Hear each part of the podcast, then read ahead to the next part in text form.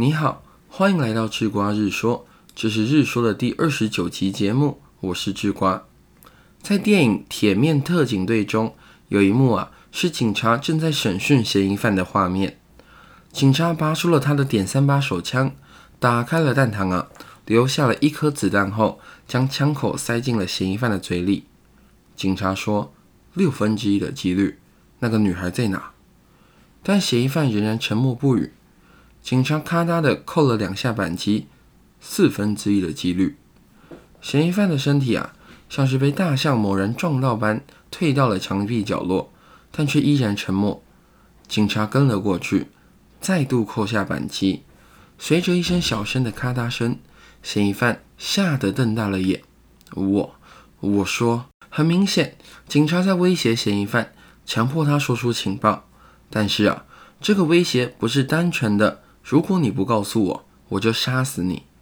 而是啊，如果你不告诉我，我就扣下扳机。如果子弹恰好在开火的这个弹膛里，你就死定了。警察的行为实际上是在制造嫌疑犯被杀死的风险，而这就是所谓的边缘策略。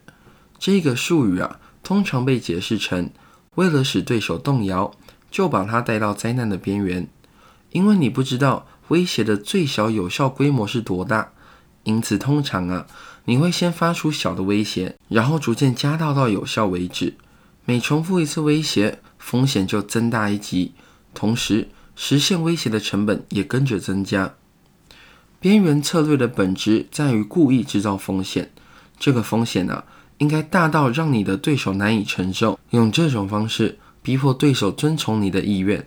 但是危险的地方是。如果对手违抗你的意志，风险呢是否引爆就不再由你决定了。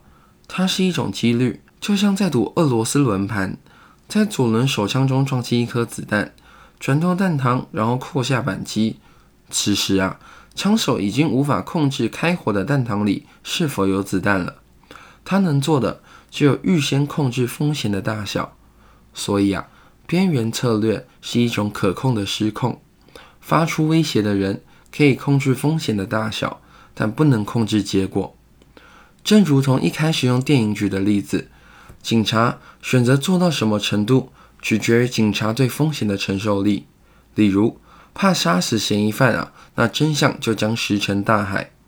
那警察当然希望嫌疑犯承受风险的能力较低，会先屈服。同时，警察必须祈祷在任何一方认输之前，风险。不会发生对双方都不利的爆炸。那如果是你面对边缘策略的时候，你该怎么处理呢？当对方威胁要展开代价昂高的行动，你采取的每一步啊，都应该够小，小到使得对方不至于立即实施他的威胁。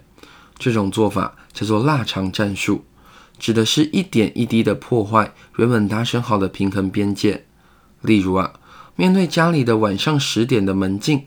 采取一次晚一个小时回家，估计不是一个很好的策略。从三分钟、五分钟开始，慢慢进展到十分钟、十五分钟，从而让对手啊在长期的消耗战里，不自觉地降低了自己的底线。